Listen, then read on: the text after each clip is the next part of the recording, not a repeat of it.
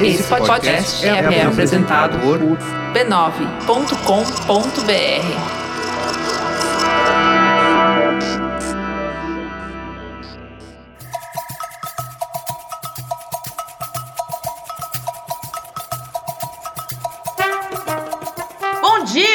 queridos ouvintes! Podcast no ar, número 26. Deve ser o número quarto da quarentena, já não sei mais, os dias são sempre iguais, já dizia Luísa Posse. Bom dia, minha companheira Angélica Souza, como você está? Bom dia, minha amiga Nina, estou ótima, graças a Deus. Ah, que bom. E como todos deveriam estar dentro de casa. Ah, sim, é bom passar essa mensagem logo no início do programa para dizer para as pessoas ficarem em casa. Renata Mendonça, do Rio de Janeiro, também está na sua casa. Bom dia, Bri. Estou na minha casa, estou levemente adoecida, Meu porém Deus. sobrevivendo. não, apenas uns pequenos sintomas de gripe, tá? Mas não acho, não acho que, é, que seja coronga. Espero que não apenas seja. uma tosse seca, uma febre, per, perca do paladar. Não, ainda não cheguei nesse nível. Parece que governador Witzel está com o corona, né? Sim. Foi noticiado agora há pouco. A nossa setorista pode estar confirmando isso. É, é que, mas é eu ainda não estou. Nem estará, se Deus quiser, minha amiga. E se eu estiver, Fique longe notícia... do governador se eu tiver, daria a notícia em primeira mão pra Angélica Souza, que é a nossa setorista de corona. Nossa, eu ia soltar um release. Dibradora está com coronavírus. Ai, Ela Deus. merece dar esse furo de reportagem. Deus nos dibre desse release, pelo amor de Deus. Amém. Não vai acontecer, ele não vai ser feito, porque estamos todas guardadas e isso nos protege, apesar de nos enlouquecer. Uhum. Mas vamos dar seguimento aqui ao nosso episódio semanal, começando por ele, o Giro de notícias, destacando as novidades mais impactantes do universo esportivo feminino.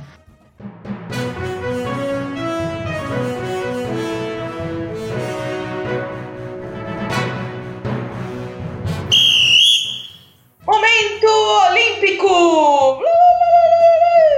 Segue firme, segue forte aqui até não sei quando. Faltam 464 dias para os Jogos Olímpicos de Tóquio. Isto é, se ele realmente acontecer. Porque, né? Já estamos trabalhando com a possibilidade desses jogos não existirem, porque saiu aí uma notícia, né, recentemente, que nos alertou que é possível que os Jogos Olímpicos de Tóquio não aconteça de fato. E tudo isso aconteceu porque o CEO do comitê organizador das Olimpíadas de Tóquio, que é o Toshiro Muto, admitiu que não pode garantir que o evento será realizado em julho do ano que vem, data para a qual foi adiado por conta, né, do coronavírus. Vou abrir aspas aqui para o Toshiro. Eu não acredito que alguém seja capaz de dizer se será possível controlar a pandemia até julho do próximo ano ou não. Nós certamente não estamos em posição de dar uma resposta clara. Meu amigo Toshiro, você foi muito certeiro nessa declaração, porque uhum. assim, não dá para saber, tem muita coisa pela frente, né? Como diz aquele meme, não dá para saber ainda, tem muito campeonato. É. E assim, no caso, o Japão tá enfrentando aí uma segunda onda de propagação da COVID-19, né? E o primeiro-ministro, né, que a gente já falou dele aqui, o Shinzo Abe, também divulgou uma nota alertando sobre a emergência da situação. E, claro, ele sofreu críticas, né, lá no país por minimizar minimizar a pandemia e o motivo apontado pelos opositores é o desejo de não alterar a data das Olimpíadas. Então, assim, tá naquele vai, não vai, vai, não vai, mas a gente sabe que o cenário é muito incerto. Tem, teve agora casos, né? A Angélica pode falar melhor, que é a nossa setorista, de pessoas que foram infectadas pela primeira vez e estão sendo infectadas de novo, né, minha amiga? É, uma, é é uma mutação do vírus. É muito difícil, mas falando especificamente sobre Tóquio e os jogos, eu imagino que tenham perguntado para ele. Então tá certo, né? Você está seguro que em julho de 2021 vai rolar as Olimpíadas? Ele falou: não. Quem é ele pra confirmar alguma coisa, gente, na situação que a gente tá vivendo? Ninguém sabe de Nossa, nada. Deus. Tem uma pessoa que sabe, hein, Ami? Tem uma pessoa que sabe. Jair Bolsonaro, tá sabendo não. tudo ele. Tá não. Tá falando Esse que ó, já tá indo legal. embora sabe Olha, muito bem, especialista de corona. É, esse daí quer matar todo mundo. E se depender dele mesmo, não vai ter Olimpíada porque não vai ter mundo. Não vai ter Brasil. É, então o Toshiro, depois de tanto demorar para falar que não ia ter condições esse ano, agora ele falou assim: quer saber também? Eu não vou confirmar mais nada. Esse, não dá pra saber, gente. Não eu não sei nem se, sei lá, não sei nem se a gente vai estar semana que vem. E a gente entrou numa discussão aqui sobre, né, ser a primeira vez que uma Olimpíada é adiada. Então aí, ó, tá caindo daqui a pouco, ela vai ser cancelada, como já aconteceu nas outras duas ocasiões, né, na época de, uhum. de guerra. E pronto, ninguém vai estragar o rito, ninguém vai quebrar com o ritual da Grécia, porque essa Olimpíada corre sim o risco de não acontecer. Então, pessoas que estão se planejando para ir para Tóquio, calma com as passagens, vamos esperar. Quando tiver faltando uns três mesezinhos, vocês decidem, porque não tá dando para pensar nisso agora. Vamos pensar na nossa saúde e comprar máscaras. Prioridades. Exatamente. Segunda notícia do nosso giro, que não tem tantas notícias, pois as notícias estão concentradas no corona, que é função da Angeliquinha. A gente daqui a pouco vai transformar esse podcast num podcast de corona, né? Para os interessados aí em ouvir de repente a Angélica, né? Fazer todo o seu panorama aí da, dessa doença, que acho que é importante, porque é o que a gente tem. Eu vou abrir essa live para falar de corona, chamar uns convidados. É isso, entendeu? Mas então, quando a gente não tem notícia, notícia, a gente vai procurar a notícia, que não tem, mas a gente acha. E aí a gente foi.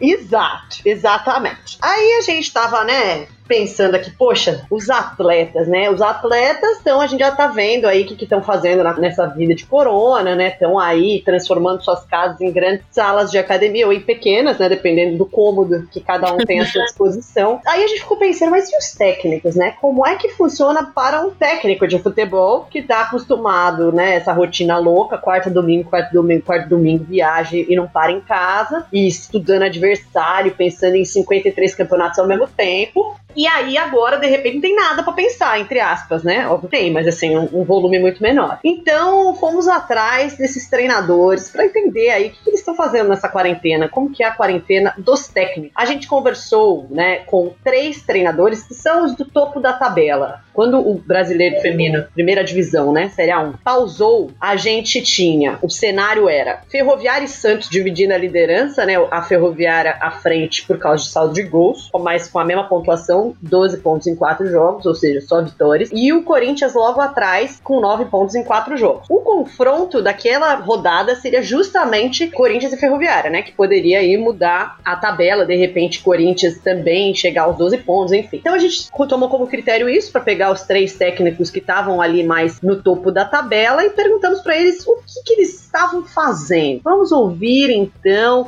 o que, que esses treinadores estão arrumando para fazer. A gente vai começar com as mulheres, né? Porque sempre, mulheres primeiro. Mulheres. Para... Exatamente, parabéns mulheres melhores que homens. Tatiana Silveira, ela fala sobre os desafios dessa quarentena, porque ela nunca teve tanto tempo livre, meu Deus do céu. Vamos ouvir.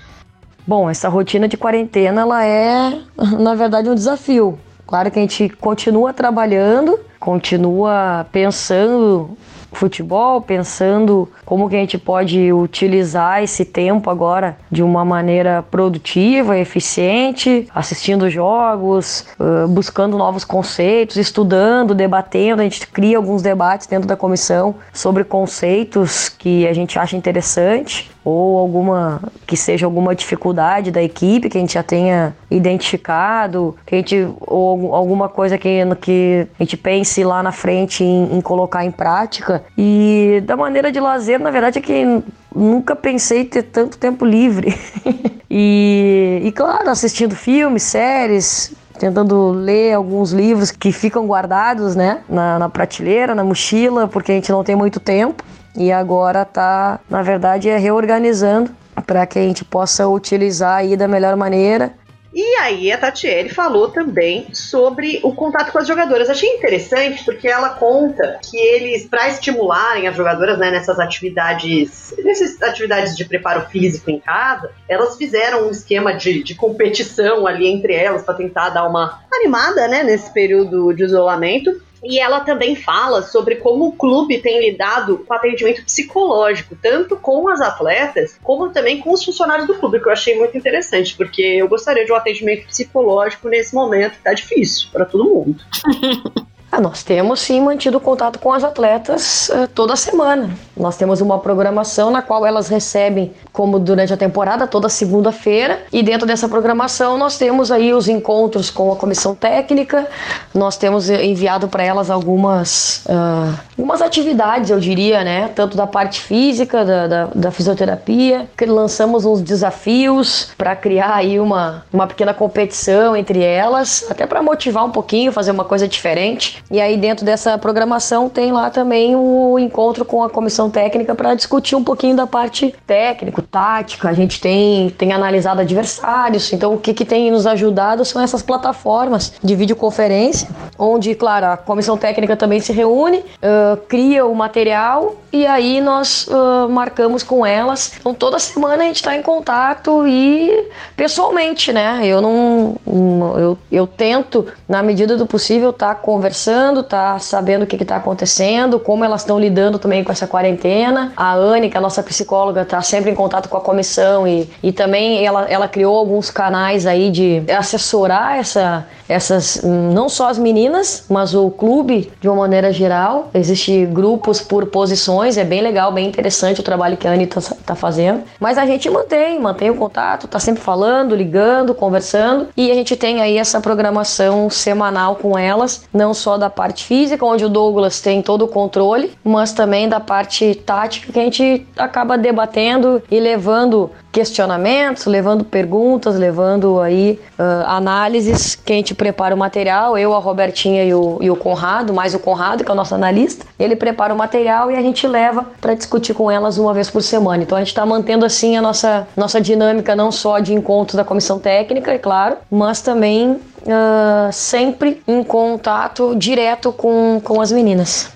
E aí, agora vamos ouvir Arthur Elias, o treinador do Corinthians. Ele, inclusive, tem um filho muito pequititico, fofinho, né? Quem já foi a jogos do Corinthians, principalmente as fases finais, né? O Arthur tá sempre com ele no colo, fofo, aquela criança, tem dois anos e meio de idade. E aí o Arthur fala sobre, sobre essa rotina, né? Porque, imagina, um técnico quase não tem tempo para ficar em casa, né? Então ele tá curtindo esse momento também com a família. Estou fazendo a quarentena em casa com minha esposa Nádia, com meu filho Luiz, de dois anos e meio, já há 23 dias em isolamento e sair só para o necessário para o supermercado e nos cuidando bastante, como qualquer pessoa responsável que não está envolvido nos trabalhos essenciais. Mas eu sigo trabalhando de 5 a 6 horas por dia, né, um volume bem menor do que, do que o normal, porque no restante do dia eu cuido da, da casa, né, das tarefas que, se, que a gente precisa fazer em casa. Eu gosto muito de cozinhar, né, então para mim é um prazer cozinhar e eu tenho feito a maior parte das refeições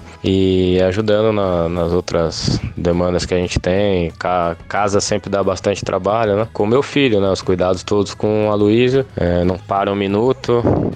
O moleque realmente é, é o tempo inteiro elétrico e, e esse, essa convivência com a família, 24 horas, né, o tempo inteiro em casa, é algo que eu, que eu nunca tive oportunidade. Eu tenho, eu fico muito pouco, né, em casa, com minha, na minha rotina normal, então acho que é um ponto que nos traz um conforto também, ficar tanto tempo com a minha esposa e com meu filho, então tô, tenho brincado muito com ele. Né? Esse é o lazer, as brincadeiras com, com a Luísa principalmente, futebol, as brincadeiras dos desenhos que ele gosta, algumas coisas criativas que a gente tenta inventar junto, é, um outro churrasco, fiz alguns churrascos, pretendo fazer mais, é, acender a churrasqueira e, e, curtir com os dois. E eu, eventualmente, quando eu consigo aí sobrar um tempinho, a gente assiste um, uns filmes e séries, mas é, de lazer é isso e o restante é, cuidando da casa, do filho. E aí, para fechar, a gente falou com o Guilherme Judici, que é o treinador do Santos, né? É importante pontuar que o, que o Gui, ele tá vivendo um momento difícil, né, da vida dele, porque ele, antes mesmo do corona, né, já estava enfrentando um câncer, então é, isso é um tratamento muito pesado, né, de quimioterapia e tal. Ele, já no último jogo do Santos, ele não viajou para Porto Alegre enfrentar o, o, o Grêmio por conta do tratamento. Então, assim, ele vive nessa de ficar em casa e sair para fazer o tratamento, né? Essa semana ele, inclusive, tá em quimioterapia. Ele falou que faz 20 anos disso. E aí ele, ele não mandou áudio, ele mandou por escrito, mas ele tava falando, né, que ele tá aproveitando esse tempo para estudar, para analisar os jogos do Santos, né? Pensar em variações pra equipe. E assim como todos os outros dois treinadores, eles demonstraram bastante preocupação também sobre conversar com as jogadoras a respeito de como elas têm se sentido nesse momento. E eu achei isso muito legal, muito importante mesmo, porque muitas vezes acho que técnicos e, e profissionais em geral, né? Eles só se preocupam, ah, sei lá, você tá, você tá entregando, você tá fazendo o que tem que fazer e etc, né? E acho que esse é um momento que a gente tá. Todo mundo tá precisando de ajuda, né? De conversar, de entender, pô, você tá passando bem por esse momento, que é um momento muito diferente. Então, minhas amigas, como é que vocês têm passado esse momento? Vamos aproveitar pra fazer um, um momento nosso aqui.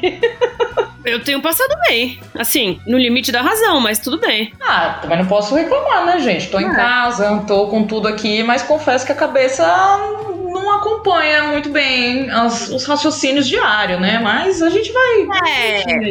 Eu acho que assim, eu, eu pelo menos, né, falando aqui, eu sinto muita falta de sair, de ter um, né, os amigos, tomar um negócio, ouvir um samba, cantar um pagode. Mas hum, ruim tá também. Porque é uma vida que eu tô levando aqui. É, você tá numa vida boa também, né, Ami? Tá no é. casarão, uma coisa boa, um, um visual bonito, a natureza, Sim. né? Faço para fazer os meus exercícios, minha família, mas, poxa, eu queria fazer isso assim, durante uns quatro dias, né? não tem é. tempo. Não até Tóquio 2021. eu acho que é isso. Eu acho que assim, cada, lógico, cada um lida com isso de uma maneira diferente e cada um tem também a estrutura diferente para lidar com isso. Mas eu acho que é importante, no caso de um clube de eu acho que em todas as profissões, mas no caso de um, do futebol, assim, é um trabalho que não dá para você fazer em casa a mesma coisa, ou mais ou menos a mesma coisa que você fazia hum. antes. A gente, o nosso trabalho, a gente, assim, mudou. No, no, meu caso da Nina, nem o ambiente mudou, porque a gente já trabalhava de casa, mas a. Angélica uhum. parou de pegar o, a bike e ir pro trabalho, mas assim, ela continua. Não sei nem se eu vou andar de bicicleta, gente, depois disso.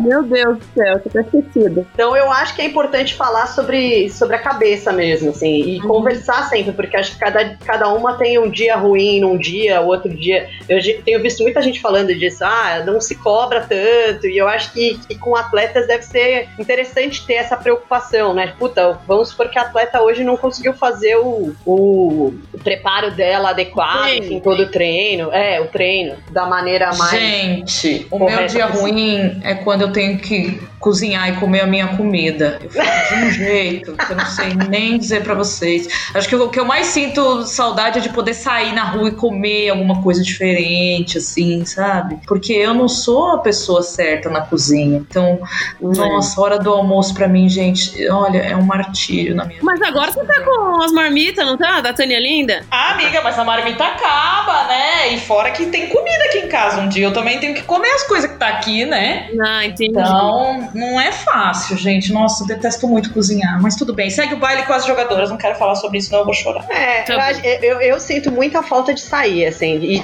e, eu acho que uma coisa que a quarentena me ensinou é sobre como a gente, às vezes. Eu acho que isso a gente sempre, sempre repassa isso na vida, né? Mas, assim, isso me, me deixou muito marcado. Como a gente não dá, entre aspas, valor às coisas rotineiras, assim. Tipo, sabe, eu, eu me vejo hoje falando muito mais com, com meus pais, com meus irmãos, meus sobrinhos, tipo, falando por vídeo e tal. Uma coisa que, assim, eu já moro longe deles, então, tecnicamente, eu já deveria falar com eles com frequência, mas, assim, eu não falava no telefone, assim, porra, duas vezes na semana pra minha mãe, entendeu? Por exemplo. E hoje eu tenho valorizado muito, assim, nossa, falado, mãe, vou falar, deixa eu ligar por vídeo. Ah, mas é também porque você tinha uma rotina, né, Ami? Também não dá pra achar que você era, sei lá, e não falava com eles, mas acho que você tava envolvida numa rotina de é, sair, é, tá num lugar, tá num outro. Hoje você tá dentro de casa, você tá. O que você mais quer é falar é. com alguém. Você tá dando bom dia pra planta, sabe? Nossa. É uma loucura.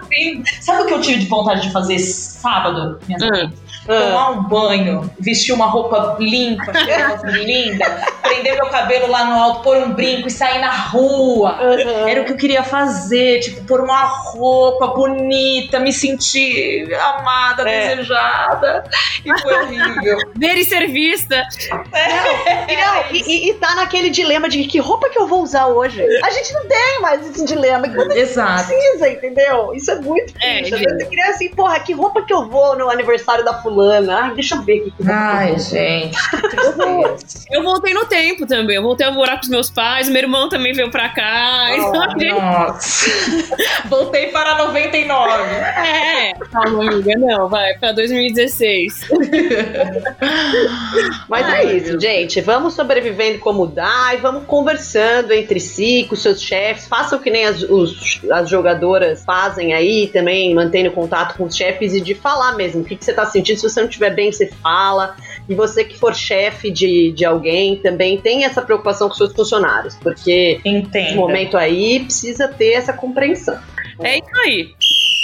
Vamos ao terceiro assunto aqui. Aqui, gente, uma coisa que a gente tem que prestar atenção é que aniversário sempre tem. Então, se a gente quiser ter um aniversário todo dia para preencher aqui esse roteiro do podcast, você faz aniversário é, terça-feira esse ano, manda pra gente que a gente faz Mural de recados. A gente grava um áudio. Seus amigos mandam um áudio e a gente enche esse podcast de coisa, aqui. Gente, vamos lá. Estamos vivendo um momento difícil de assuntos e vamos respeitar a grandeza desse clube no futebol feminino também. É. Né? Agora, quem dá a bola é o Santos. A semana passada teve um aniversário muito especial de Renata Mendonça. É. Essa semana, aniversário do Santos. Poxa, claro. É editoria de aniversário. Cada um com a sua editoria. O UOL tá com uma editoria de cocô, o UOL Sport tá com uma editoria de Jorge Jesus, a gente tá com a editoria de aniversário, dá licença. Então, e na, o destaque dessa editoria de hoje é aniversário do Santos Futebol Clube. Uhul. Parabéns, fantástico. É um orgulho que nem todos podem ter. Isso, né? nascer, viver e no Santos morrer. 108 é anos, muitas glórias no futebol masculino e também no futebol feminino, que é o que nos importa aqui, porque as Graças outras editorias, os outros jornais e veículos já estão cuidando do futebol masculino do Santos, certo? Certo. certo. Então, desde 97, o nosso Santão tem um time de futebol feminino. Começou ali para uma competição da Federação Paulista de Futebol, o famoso campeonato estadual da modalidade. De 2012 a 2015 teve ali um período conturbado e parou o futebol feminino, mas desde 2015 está aí de vento e popa, voando no futebol feminino, entre alegrias e algumas amarguras. Nesse amarguras. tempo. Amarguras. É assim que fala, né? Amarguras. e nesse, nesse meio tempo contou com grandes times, né? Né? Marta, Cristiane, foi campeão de tudo que pode ser. E a gente foi falar com algumas atletas que passaram pelo Santos para elas aqui darem o seu um grande arquivo confidencial do Santos, darem seu oh, recadinho, darem seu recadinho para o Santos. Começamos falando com Aline Calandrini, que defendeu o Santos em duas passagens, de 2006 a 2011, depois de 2015 a 2017. Fala aí, Calan, pra gente do Santão e da sua passagem lá. Fala, galera.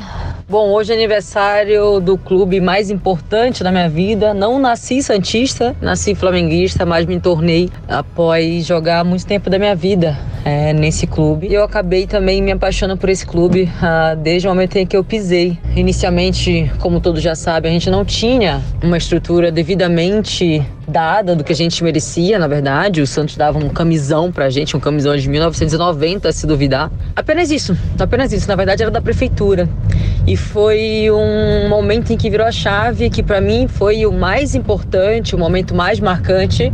Foi na Linaf, em 2006, onde nós éramos a zebra. A gente venceu o Botucatu, que era um grande favorito, tinha o melhor time naquela época. E nós fomos campeões. Naquela época, o salário de quem mais ganhava era 400 reais outras 200 e outras nada, que por exemplo era o meu caso, né? E aí nós vencemos o Botucatu e fomos campeões. Para mim foi o marco mais importante porque foi o divisor de águas. Voltando de Água de Lindóia, né, que onde foi essa competição, o Santos ficou sabendo dessa conquista que nós tivemos, né, a diretoria santista, e resolveu parabenizar a gente, fazendo um jantar, um jantar entre as atletas da nossa comissão. Isso nunca aconteceu antes, tá? E aí a gente Eu lembro que a gente se organizou para esse jantar de um jeito surreal, as meninas emprestando vestido, emprestando salto alto de uma, de outra, cabelo, maquiagem, pra gente mostrar que para mudar um pouco a concepção deles, porque tinha passado uma geração anterior ali, onde eles ficaram muito chateados com algumas atitudes de algumas atletas e tal. Então a gente sabia que era uma oportunidade da gente é, agregar, né? Não, não mudar, porque acho que a jogadora tem que ser do jeito que quiser, mas agregar, né? Fazer com que a gente possa viver um novo momento com aquela diretoria, né? Sem brigas, que era o que estava acontecendo naquela época, naquela geração anterior. Então a gente fez uma reunião com, com eles, né? Um jantar, na verdade. Foi muito massa, muito legal. A gente ganhou medalhas, né? De, de, de honra ao mérito do clube. E a partir desse momento eles começaram a mudar, começaram a dar uma casa pra gente, começaram a dar alimentação, começaram a dar uniforme, fizeram aulas também, né, de como você se portar em relação à mídia. E aí começou o projeto das Sereias da Vila, né, que virou Sereias da Vila. Antes era o time do Santos e depois disso virou Sereias da Vila. Então para mim isso foi um marco muito importante é, do Santos. Acho que foi um, um clube que foi percursor também na modalidade, né, apoiou desde o início, trazendo a Marta, a Cristiane, Aline Pellegrino, tinha metade do time de uma seleção brasileira, então acho que ele foi um clube que serviu para ser exemplo para outros clubes, né? Hoje a gente vê o Corinthians com uma grande estrutura, o Internacional com uma grande estrutura, o Santos também tem uma estrutura, obviamente, manteve, né? E eu deixo aqui meus parabéns pro Santos, pro clube, para os torcedores, para todos os atletas que vestiram também essa camisa. Eu confesso que eu, eu sou apaixonada por esse clube, eu tenho um carinho enorme enorme, enorme, enorme. E acho que ele tem um, um porquê muito forte em relação ao futebol feminino, um quê muito forte em relação ao futebol feminino, exatamente por ter incentivado e, e apoiado um grande projeto que hoje é conhecido nacionalmente. Agora, mais um nome de peso, nossa amada Aline Pellegrino vai falar da sua passagem por lá. Fala pessoal, tudo bem? Quem tá falando é Aline Pellegrino. É, pra torcida Santista aí, com certeza o pessoal vai me, me conhecer mais como Pelé. Foi um orgulho muito grande, né? Como diz ali, é um orgulho que nem todos podem ter, vestir o, manto sagrado. Eu tive essa oportunidade por quatro anos, é, desde o, de o início do projeto Sereias da Vila. Então, assim, é, com toda certeza, eu acho que foi o clube que, que mais me marcou. Foi um momento da minha carreira também é, diferente, importante logo depois de 2007, que eu considero que tenha sido o, o principal ano ali para mim, é um ano divisor de águas para o futebol feminino. Então eu sinto muito orgulho aí desses quatro anos que eu, que eu vesti o manto sagrado e a partida que, que eu acredito que mais tenha me marcado foi a final, a primeira final da Libertadores em 2009, né? Primeira Libertadores da história. A gente chega na final com um baita time, literalmente uma seleção. Vila Belmiro com quase 15 mil pessoas. Aquele foi um dia marcante mas é, eu vou carregar para sempre esses quatro anos que eu vivi dentro do clube, toda a torcida, toda a história que a gente é, viveu e, e, quando tenho a oportunidade de ir até Santos e ir no museu, fico muito feliz de saber que tudo isso tá ali é, registrado, guardado. Então, parabéns Santos aí pelos 108 anos de vida. Um beijão. Mais uma jogadora da fase áurea do Santos nos trouxe lembrança de 2009, daquela Libertadores maravilhosa com a Vila lotada. Quem fala agora é a Franzinha. Hoje é aniversário do Santos, 108 anos, né? Um clube onde eu fui muito feliz. É, foram mais de, de 10 anos servindo a camisa do Santos. Tive vários é, momentos marcantes na minha carreira nesse clube. É, primeiro que foi meu primeiro clube é, grande de expressão, foi quando saí do futsal e já fui é, pro Santos.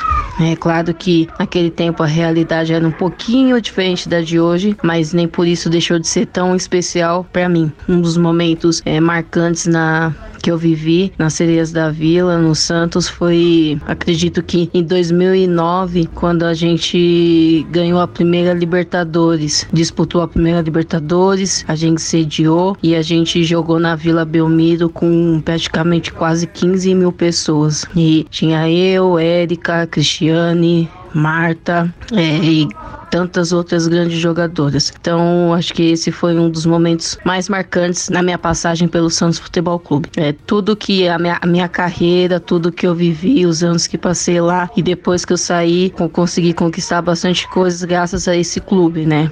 Que tem tantas histórias, é, tanta tradição, me abriu muitas portas e sou muito grata ao Santos. Para fechar, a gente também tem a declaração da atacante Kathleen Wiggers, Wiggers, Giggers, não sabemos, craque que está perto de marcar 100 gols com a camisa alvinegra. Ela relembrou o último título das Sereias em 2018, que, claro, foi muito marcante para ela. Bora, Kathleen! O Santos na minha vida é, é um sonho realizado. É, eu almejei desde de criança. A minha avó era santista, então eu ouvia muitas histórias da minha mãe contando é, o quanto ela amava o Santos e o quanto ela torcia pelos ídolos do Santos. É, eu não conheci ela, mas assim é como se eu tivesse conhecido.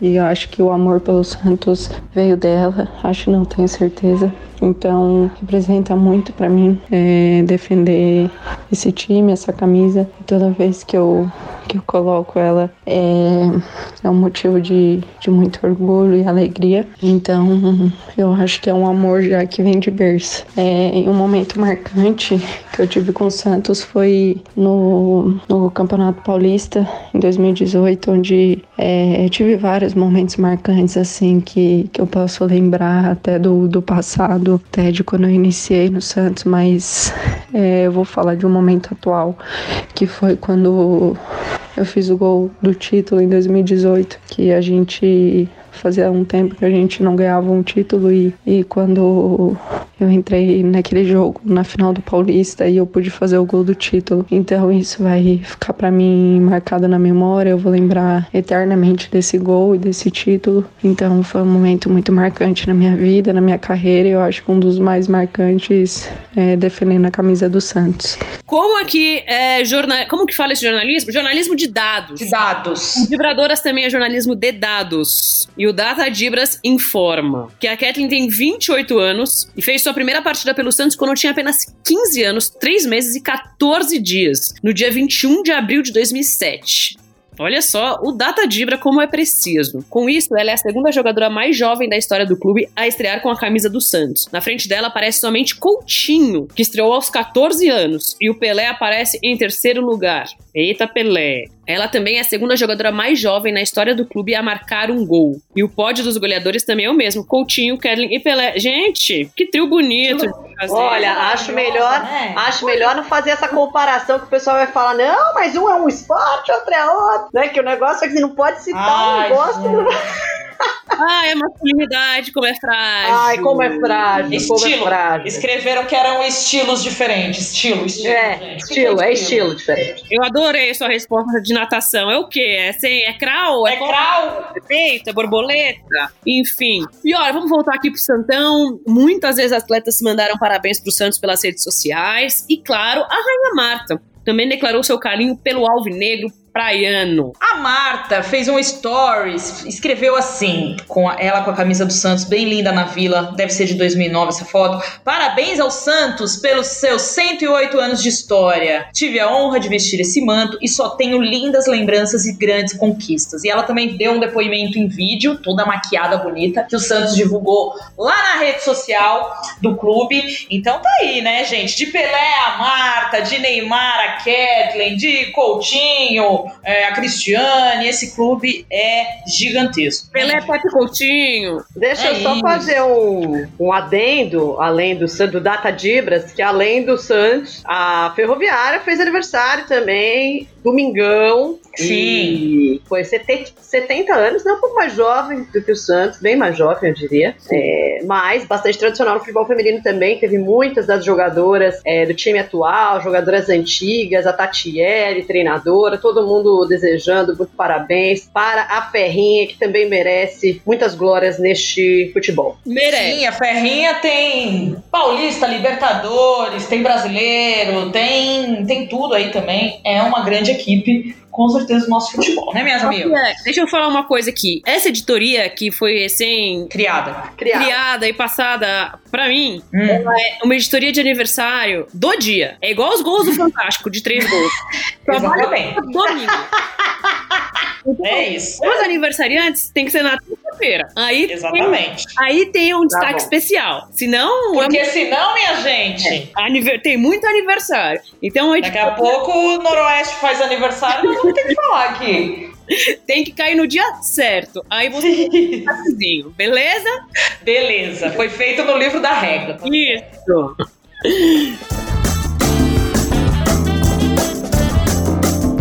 Gente, o destaque desse programa que a gente separou aqui, algumas partes de duas conversas que a gente teve na semana passada com duas ex-atletas, né? E as duas falaram muito sobre alguma mágoa, algum ressentimento que ficou durante a passagem delas quando defendiam o Brasil, né? E aí a gente fez esse destaque para falar justamente disso, né? A importância da preservação da memória, porque muitas atletas acabam servindo, né, a- o Brasil, a seleção, e acabam escanteadas quando chega no fim de sua carreira, ou tem a carreira interrompida no meio disso tudo. Então, semana passada a gente fez uma live com a Cici, ex-jogadora de futebol, e eu bati um papo com a Soraya André, que também é uma ex-judoca. As duas, elas têm uma história de luta muito parecida naquelas épocas, né, anos, a Soraya vem dos anos 70, 80, a Cici também já começa ali nos anos 80, épocas onde o futebol e muitos esportes de luta ainda eram vistos como esporte masculinos, né? E sofriam também resquícios da proibição que aconteceu no Brasil durante a ditadura. Então, falando da Cici, né? Pô, jogadora genial, todo mundo conhece, foi craque da seleção. Também teve uma, uma passagem que chocou muita gente, né? Quando ela aparece de cabeça raspada para jogar futebol. Por quê? Porque ela estava fora dos padrões. Então, entre esses, esses casos, esses episódios, os gols, as conquistas, ela acabou marcando seu nome na modalidade e também levando o Brasil à conquista de uma medalha de bronze inédita na Copa de 99. A Soraya já é uma mulher negra, periférica, que praticava judô na década de 70, quando era algo totalmente inusitado, né? Um esporte japonês praticado por uma negra. Ela foi muito mal vista, assim, na época, né? Teve que quebrar várias barreiras para poder praticar esse esporte. A Soraya foi 10 vezes campeã brasileira, foi a primeira a conquistar uma medalha em Jogos Pan-Americanos, que foi em 87, e ela participou da primeira Olimpíada em que o judô foi participou como exibição, né? Nem era uma modalidade fixa, que foi em 88 em Seul. Então, as duas elas serviram o Brasil em competições importantes, mas sequer tiveram a oportunidade de encerrar a carreira vestindo a camisa do Brasil, entrando nos tatames para defender o país de maneira digna. A Cici foi praticamente esquecida, escanteada, né? Sempre guardando essa mágoa. E a Soraya, ela já foi banida do esporte. Então, a gente vai contar um pouquinho aqui, trazer um pouquinho desses áudios, só para ilustrar o que, que elas falam sobre o assunto, né? Começando pela Cici, eh, ela falou disso com a Renata durante a live que a gente fez na quarta-feira passada. E a gente separou esse trechinho para reproduzir aqui, quando ela fala exatamente sobre essa, né, esse, esse rancorzinho que ela tem ali dentro, que ela carrega por não ter se despedido de maneira, é, da maneira como ela desejava da seleção brasileira. Vamos a Cici, então. Ah, eu não sei se tem algo que eu me arrependa. Eu fui sempre, eu sempre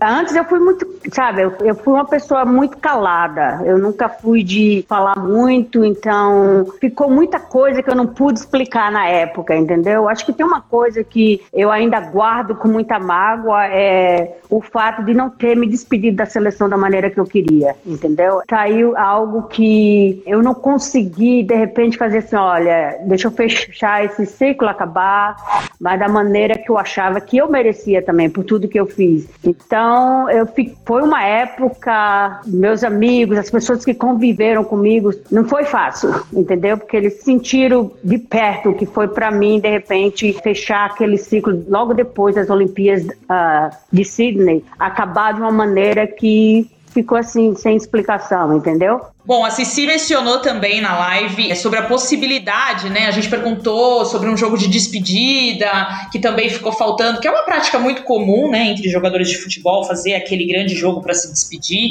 dos gramados. E ela frisou que a CBF nunca propôs isso para ela, né? Teve alguns amigos que tentaram organizar alguma coisa assim, e que ela também guarda essa mágoa de do órgão maior, né, que rege o nosso futebol, não ter, de certa forma, reconhecido os feitos dela como jogadora, né? E acho impactante a frase que ela fala, assim, é... Mesmo a CBF não reconhecendo, as lembranças estarão para sempre na memória das pessoas. Então, vamos ouvir essa passagem da Cici dizendo sobre isso também algumas pessoas já tentaram, já ninguém é, da CBF, entendeu? Mas ah, amigos meus no Brasil já é, me procuraram e falaram assim: ah, vamos fazer isso. Eu falei, tudo bem, mas o que dói mesmo é não vir do órgão principal, e, no caso que eu representei por, por vários anos, entendeu? Mas vou fazer o quê, né? Até mesmo o que aconteceu o ano passado, no caso, quando eu fui receber o prêmio. Eles aqui, eles. A repercussão foi muito grande aqui nos Estados Unidos, mas nem tanto no Brasil.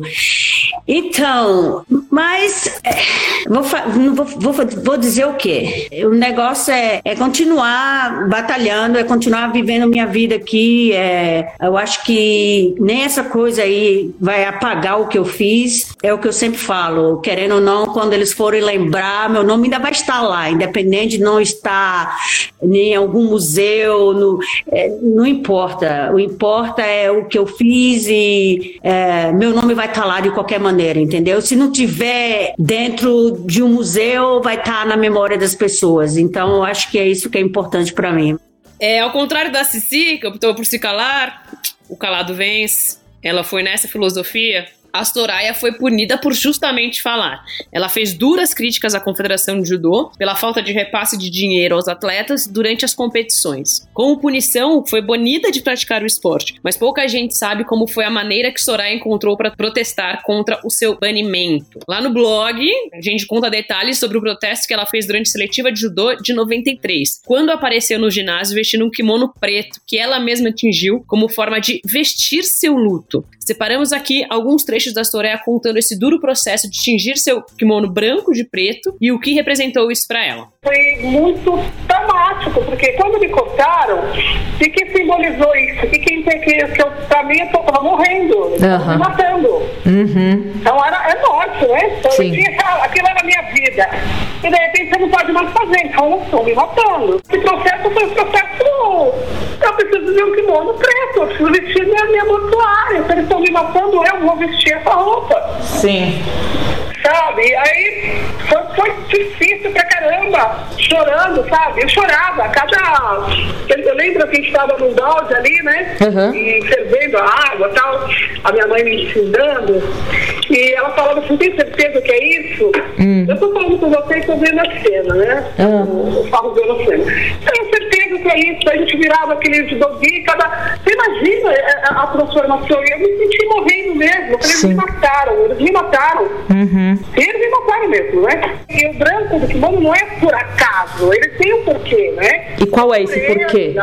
Me explica. É, é pureza, ah. ele simboliza é, quando você traz aquele, aquele judogi, né? Uhum. É você buscar a, a sua pureza de alma, é lutar contra si mesmo, que é o primeiro adversário, Sim. sabe? Uhum. Essa pureza, sabe? De, de, buscar mesmo ser uma pessoa cada é, uma pessoa melhor a cada dia. Posso falar uma coisa que eu dei muita risada dessa matéria, infelizmente? Ela contando, né, que ela, enfim, tingiu de preto ali para meio que enterrar também a carreira dela, porque ela sabia que tava acabando. E ela falou, quase levei umas carpideiras, algo assim. Ah, sim.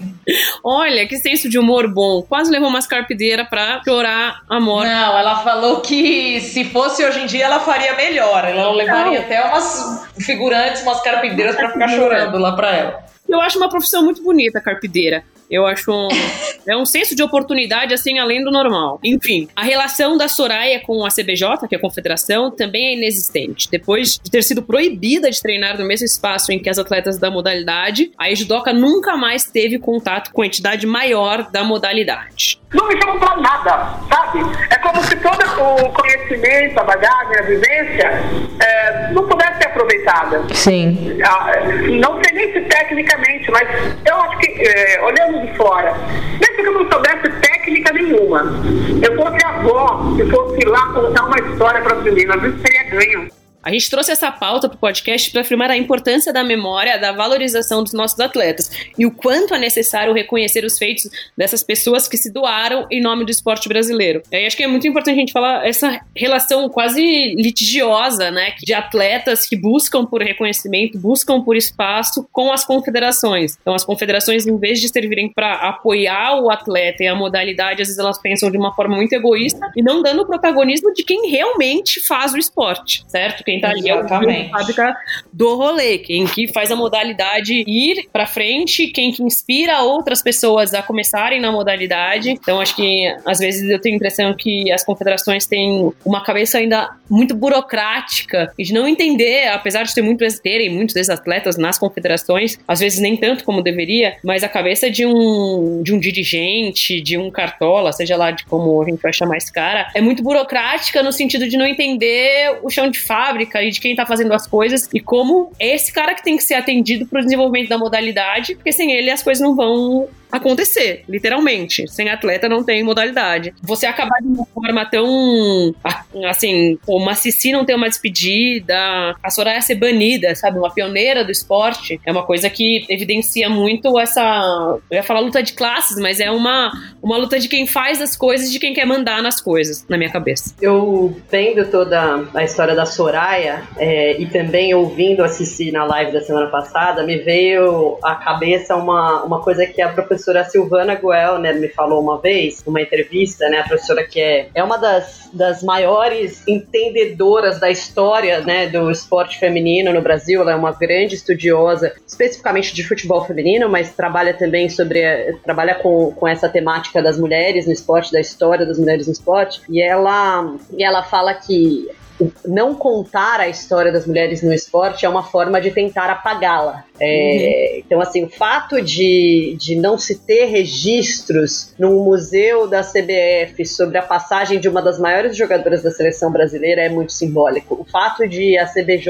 não mencionar a existência da Soraya é muito simbólico, né? É uma forma de assim, a gente não vai contar essa história para fingir que ela não existiu. É, uhum. E eu acho que os esportes femininos, por muito tempo, se a gente parar para olhar, foi isso que aconteceu, né? Assim, é o que a gente brinca de fazer assim, ah cita aí cinco atletas, melhores atletas de todos os tempos. Quantas pessoas, quando você faz essa brincadeira, vão mencionar mulheres entre os melhores atletas de todos os tempos? Quando, quando você fala assim, ah, poxa, cita aí cinco medalhistas olímpicas, mulheres, quantas pessoas conseguem completar essa lista? Porque simplesmente você não tem essas referências, você não vê isso, você não assiste isso na TV, você não lê sobre isso. Se você vai numa livraria, você vai ver a maioria das, dos livros sobre esporte, o protagonismo é dos homens, né? Não é nem só de autores, mas assim, de personagens. As, os maiores biografados são homens. Então você não tem a história das mulheres sendo contadas, tendo visibilidade. E isso faz com que a gente simplesmente ache que essas histórias não existam, né? Que a gente não entende, não, não crie referências, né, de, de heroínas do esporte, entre aspas, mulheres. Então eu acho muito complexo, acho que é muito importante essa discussão desse tema aqui. Sim, e é um silenciamento, né? As pessoas sabem que elas existem, né?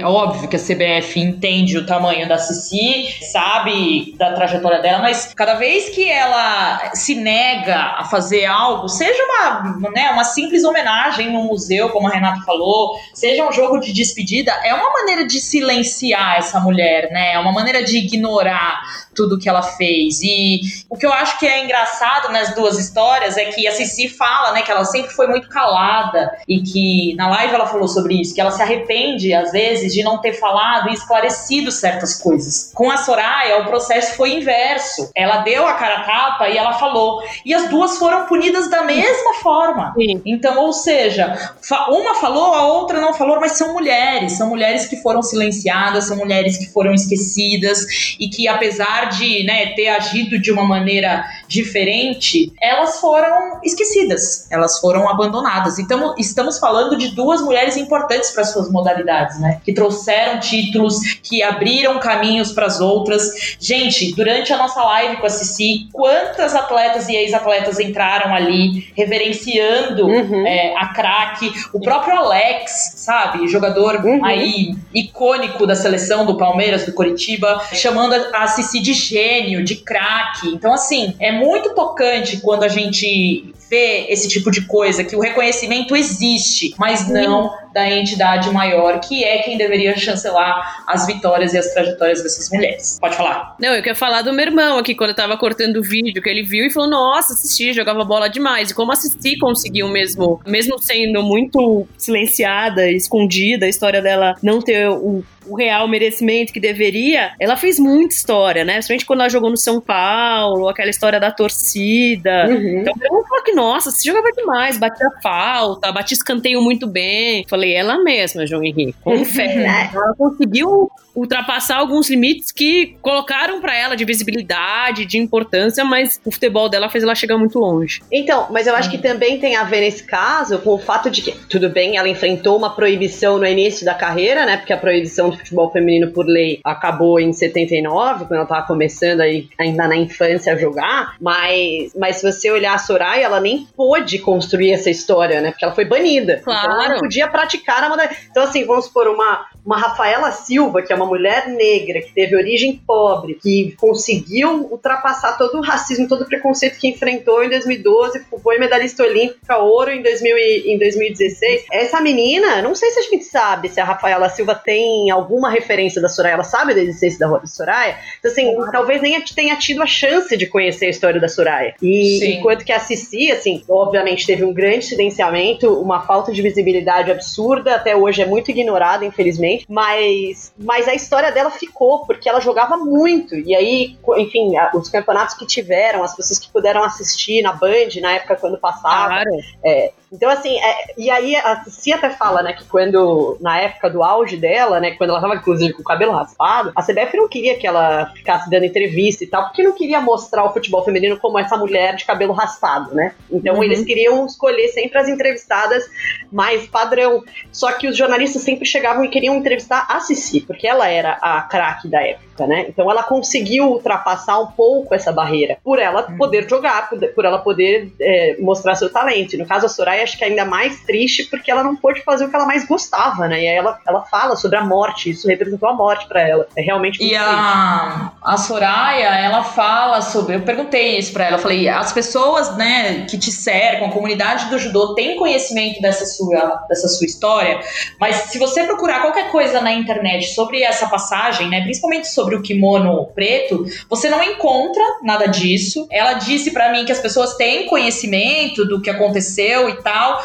Mas conforme a gente foi divulgando a, a matéria, e ela foi muito compartilhada, tanto nas redes da Soraya como da própria professora Katia Rubio, que é uma das, das mulheres que também estuda esporte olímpico, as pessoas compartilhavam dizendo: gente, não sabia dessa passagem, você é uma guerreira, nossa, não sabia da sua história, estou mais admirada. Então, assim, o grande público não tem acesso a isso. E nem, não tem nem como ver. Não, não sei se tinha uma pessoa ali para documentar aquilo. Ela cita a passagem da, da Globo, fazendo uma entrevista com ela naquele, naquele dia. E, cara, e aí depois ainda, eu não coloquei na matéria, mas perguntei para ela o que, que ela tinha feito com o kimono, né? E ela me contou que ela enterrou. Ela fez total o, Nossa, ritual. Gente, ela pegou, ela abriu um, um, espaço num terreno baldio e ela enterrou aquele kimono preto. E ela tinha 28 anos na época, quando ela foi banida de, de servir a seleção brasileira. 28 anos, ou seja, ela estava no auge, tinha acabado de voltar de uma Olimpíada, poderia ir para Atlanta e ela teve a história dela interrompida e silenciada. Isso é muito triste. Nossa. Por isso que a gente existe, é. para dar a atenção que essas mulheres não tiveram. No que depender de nós, contaremos todas essas histórias, recontaremos e contaremos mais uma vez, todo ano, toda hora, bateremos nas portas das confederações, porque elas merecem e a gente está aqui para isso. Justamente foi por isso que a gente surgiu. Já que vocês não colaboram, é. nós estamos aqui. A gente está aqui. Exatamente. Bora falar dessas mulheres e dar devido valor a elas. Amém.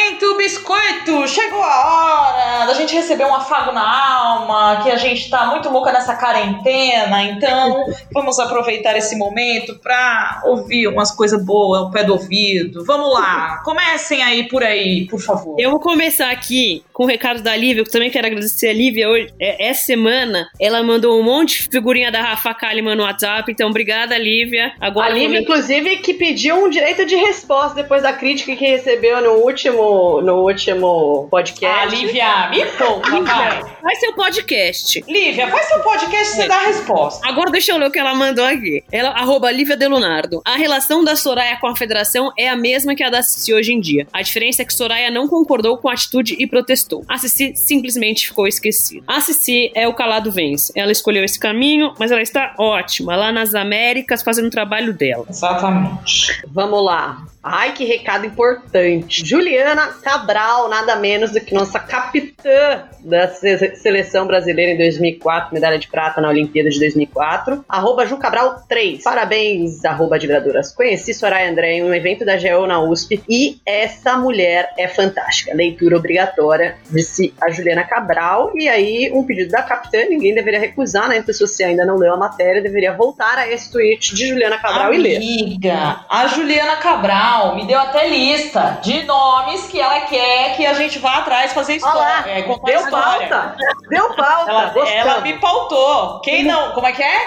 Pauta é pautado. Isso, exatamente. Ela falou, cara, é tão incrível quando vocês contam essas histórias. Eu quero muito saber da trajetória da russa, por exemplo, que todo mundo fala no futebol. Nina, tá aqui o contato dela, vai atrás da russa. Ai, eu já tô pautada, gente. Cê- a gente pode fazer por onde. Como chama aquele blog? Isso, por onde anda? Que levou. Que fim levou? Do Milton Neves, É. exatamente. Vamos aqui, ó, o recado da Fernanda. Fernanda Scave, Scave, não sei. Ela diz: Ah. Não tinha noção do quão maravilhosa era a Cici como pessoa. Parabéns, meninas. A história do futebol feminino agradece. De nada. Amém. Ah, e não, e olha, vamos combi- combinar. Se você não viu a live da Cici, tá lá os melhores momentos no, em dois IGTVs. Teve até Lady Gaga aparecendo na nossa live. Então vale a pena você tá conhecendo a história da Cici, porque ela é maravilhosa e a live ficou incrível. Vamos lá, próximo recado: Adriane Lazarotto, arroba Adriane Lazarotto. Muito simples, esse arroba gostamos.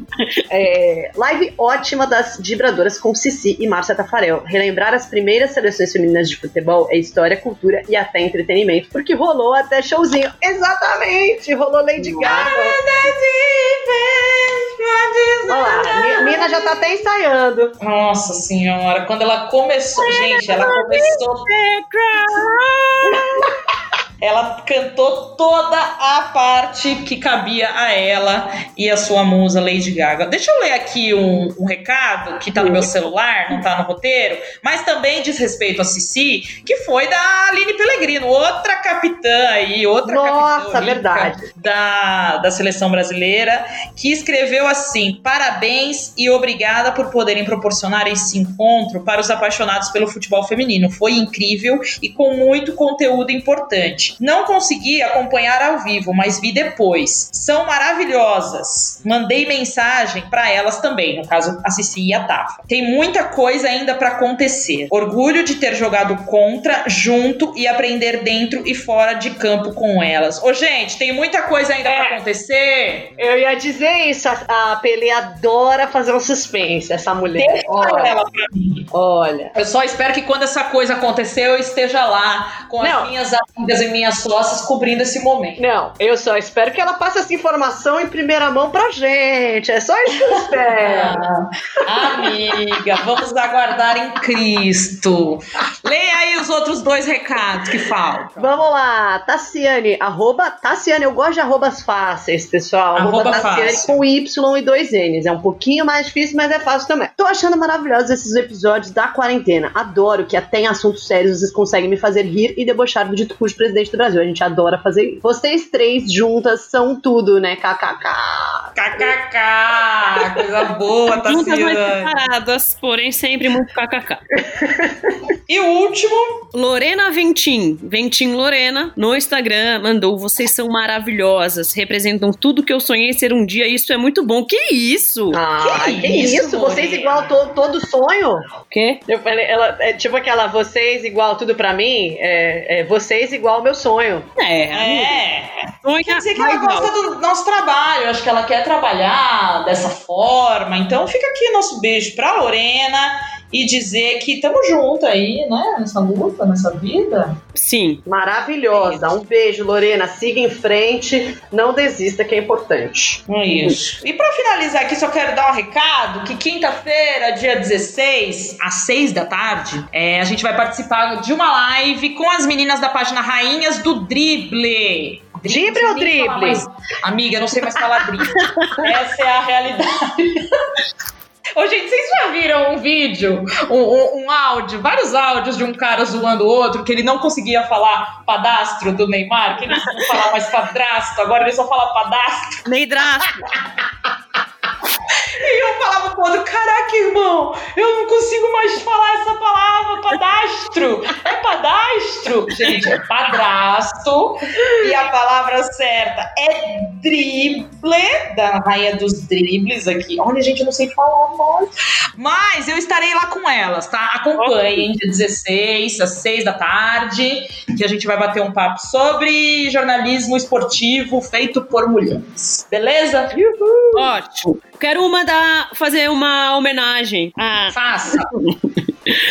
ao nosso Moraes Moreira, coitado, que morreu. Ah, ah, e ele falou: na bola no samba, na sola no salto, lá vem o Brasil descendo a ladeira. É assim que estamos, descendo a ladeira. Ladeira abaixo. Ele já sabia de tudo, esse homem, maravilhoso. Que fez uma música em homenagem ao futebol feminino, inclusive, chama As Mulheres do Brasil. Ele postou logo em na época do PAN, de 2015, se eu não me engano. Tem até matéria no Vibradoras Antigo sobre isso que eu fiz. Então já era um cara sensacional que deixa um legado imenso e uma grande saudade. Ótimo. Que Deus o tenha em ótimo lugar. Descanse em paz. E conforte a família sempre.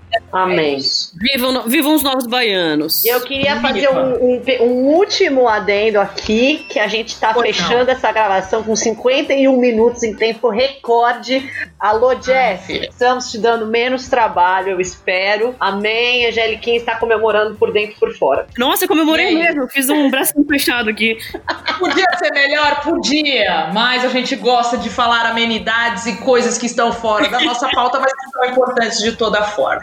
Sendo assim, eu me despeço com muitas saudades, dizendo que semana que vem nós estaremos juntas e de seja lá de qual maneira for, certo, minhas amigas? Certo. Contem comigo para tudo. Vocês igual tudo para mim.